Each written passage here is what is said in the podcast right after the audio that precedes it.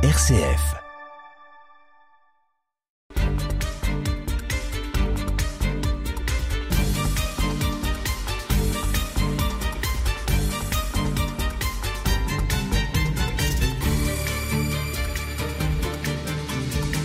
Nous avons déjà évoqué certains aspects de la naissance et de l'organisation du Collège Saint-Étienne.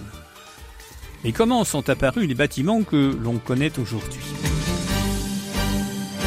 Le 21 octobre 1888, Guillaume Sourieux, alors évêque de Châlons, annonce le début des travaux pour la construction du nouveau bâtiment donnant sur la place devant la façade occidentale de la cathédrale.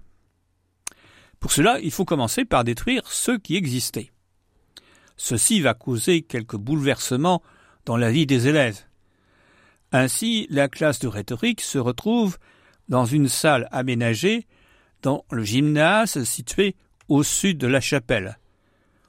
Les plus anciens ont connu ces bâtiments qui servaient de garage à vélo bis. Il est ainsi dans le voisinage de la porcherie. Et chaque début d'après-midi voit l'homme de service apporter la nourriture, en fait le reste des repas des élèves, à ces braves bêtes qui plus tard seraient d'ailleurs leur repas. À cette époque-là, rien n'est jeté.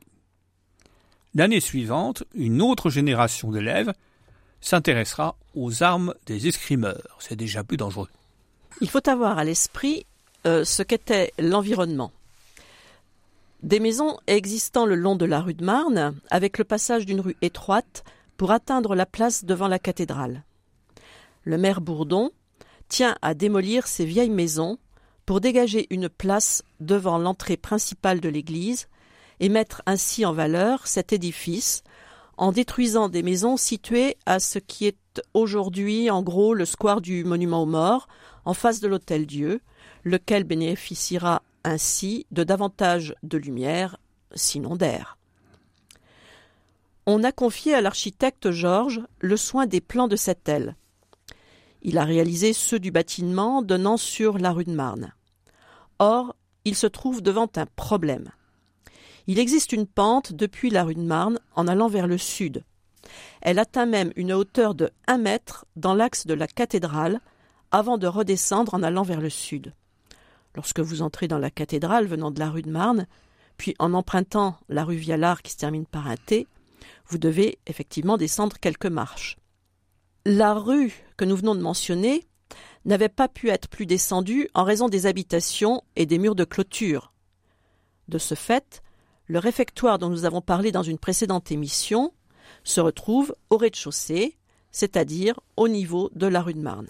Il faut dire que ce dégagement de la façade qui va arriver de la façade de la cathédrale en raison de la destruction des maisons va provoquer quelques réactions assez vives de la part de certains anticléricaux qui ne manqueront pas de dire que la ville sert un peu les avantages de ces cléricaux qui voient leur pépinière mise en valeur.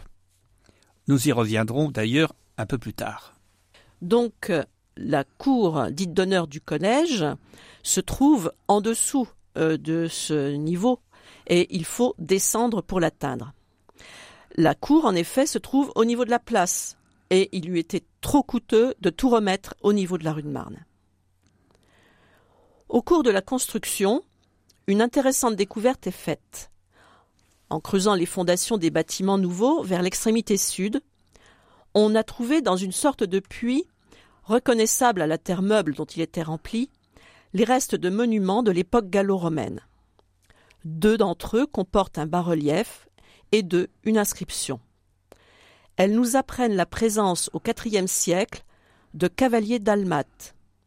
Ceux-ci partent chaque année en campagne sur les frontières du Rhin.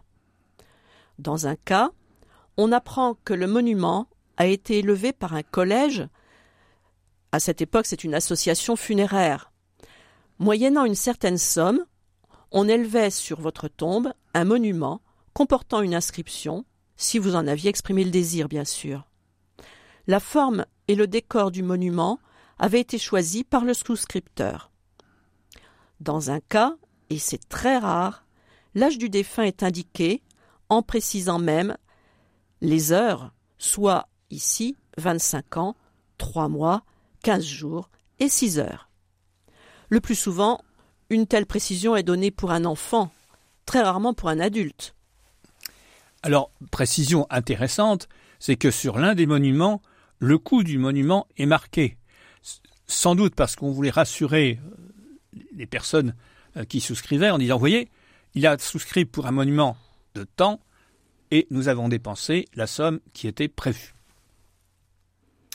Mais revenons maintenant à la fin du XIXe siècle. Le bâtiment mesure 91 mètres de long.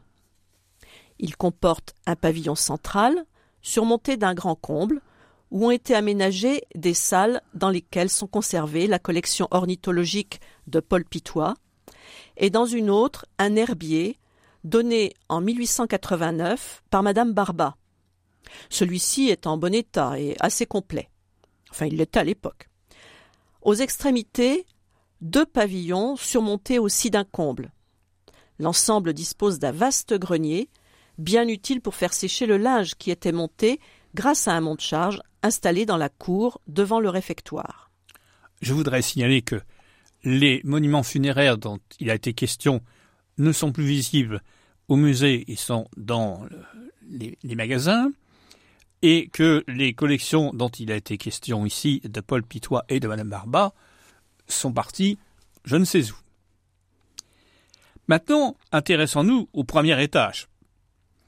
Il est constitué du nord au sud par l'infirmerie avec des lits pour les malades qui devaient rester alités. On n'allait pas les laisser alités dans le dortoir, donc on les ramenait là, et les sœurs étaient là pour veiller sur eux, je dirais presque 24 heures sur 24.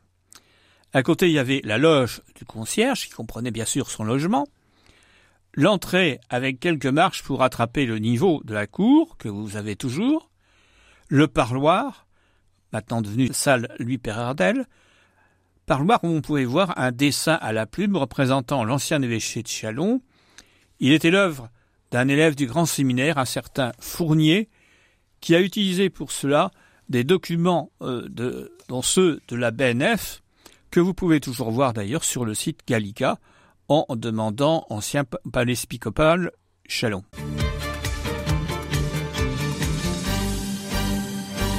On y trouve également une statue de Jeanne d'Arc offerte par l'abbé Étienne et qui vient des fameuses fonderies de Sommevoire en Haute-Marne, ces fonderies qui se sont spécialisées dans le statuaire et notamment le statuaire religieux. Après le parloir sont les appartements du supérieur, c'était pas simplement qu'un bureau ou qu'une chambre, et de deux salles de classe que j'ai connues d'ailleurs à une époque où le mur d'ailleurs entre les deux salles de classe était un peu fondu et un professeur que je ne citerai pas, c'était pendant les cours de grec, pendant que nous étions en train de répondre au tableau, Jean-Luc Martin et moi, regardait ce qui se passait dans la salle d'à côté. Précision, il n'y avait pas à l'époque d'escalier au bout du bâtiment. C'est quand on a été obligé de faire un escalier pour des raisons de sécurité que toute cette partie, appartement du supérieur et euh, annexe, ont été euh, refaits et aujourd'hui vous avez le bureau du directeur, le secrétariat, euh, le bureau de l'intendante et le bureau du conseiller d'éducation. Ça donne une petite idée de ce qu'étaient les appartements du supérieur à l'époque. Au premier étage sont installées des classes, des salles de classe éclairées par de grandes baies géminées vitrées. Il faut avoir à l'esprit qu'à l'époque il n'y avait pas encore d'électricité. Elle arrive à Chalon en même temps que les Allemands en 1914. Près de l'escalier central, toujours au premier étage, est l'appartement de l'économe. Cet économe a une lourde tâche d'adapter les dépenses aux recettes. Ça vaut mieux. Il faut donc s'assurer des rentrées d'argent, c'est-à-dire que les parents paient les frais de scolarité et d'hébergement. À certaines époques, ces paiements ont pu s'effectuer en nature, ce fut notamment le cas pendant la Seconde Guerre mondiale. Au second étage est un vaste dortoir avec vestiaire et lavabo. Deux puissants calorifères permettent de chauffer cet ensemble grâce à un circuit de chauffage central dit en parapluie, c'est-à-dire que ceux qui sont en haut ont bien chaud et ceux qui sont au bas ont beaucoup moins chaud, sont parfois même au frais. On peut relever que les appartements du supérieur qui sont au rez-de-chaussée voyaient rarement, pour ne pas dire jamais, le soleil. Il est de fait que l'ensemble de ces installations modernes ont intéressé les militaires et que le bâtiment a servi pendant la Première Guerre mondiale d'ambulance. Attention, ambulance, c'est pas c'est pas une ambulance avec des roues, hein. c'est un lieu où euh, les blessés sont mis en attente avant d'être transférés. Alors ça peut être aussi transféré d'une façon définitive, si j'ose dire. Ainsi, l'un d'entre eux va y décéder et il avait été quitté l'établissement juste deux ans auparavant. C'était le fils du général Métro. Lors de la bénédiction des locaux à la distribution des prix de juillet 1891, le supérieur Léon Janel s'émerveille du bon travail de l'architecte qui a évité que cette longue façade ait des lignes froides, lui donnant, comme c'est le cas de tels établissements de la fin du XIXe, l'air d'une caserne. Il a su donner de la couleur et de la variété grâce à l'usage non seulement de la brique, mais aussi de faïences de diverses couleurs. Vous pouvez vérifier la, différence entre la façade du lycée rue du lycée, Pierre Bayen, et euh, la façade de Saint-Étienne. Sur ce point-là, c'est assez important. Je ne puis que vous inviter d'aller, euh, quand vous passez dans le secteur, d'aller au pied de la cathédrale et de regarder la façade. Peut-être penserez-vous comme moi qu'elle pourrait être, plus que d'autres, classée au titre des monuments historiques sur l'architecture du XXe siècle, tandis qu'elle n'a pas donné beaucoup d'exemples, enfin fin XIXe, début XXe. Mais le supérieur poursuit, rappelant le lien avec l'ancien palais des évêques. Nous sommes ici chez eux. Sondez les murs d'enceinte qui enclosent les jardins. À la base, dans les fondations, vous retrouverez partout les débris de l'ancien évêché. Fût de colonnes richement décorées, chapiteaux ouvragés, arceaux délicats de la chapelle, puis, pêle-mêle, les restes du palais épiscopal. Terminons par une note écologique. Les travaux nécessitent l'abattage ou la transplantation d'un gros marronnier. Le supérieur n'hésite pas. On doit conserver l'arbre il est fait appel à Joseph Machet. Pendant les vacances de Pâques, il exécute ce travail. L'arbre ne mesure pas moins de 2 mètres 30 de circonférence à 1 mètre du sol. Il est enlevé avec une motte de terre de plus de 10 mètres cubes et pesant 20 000 kilos. Mais, hélas, il périt de la sécheresse deux ans plus tard.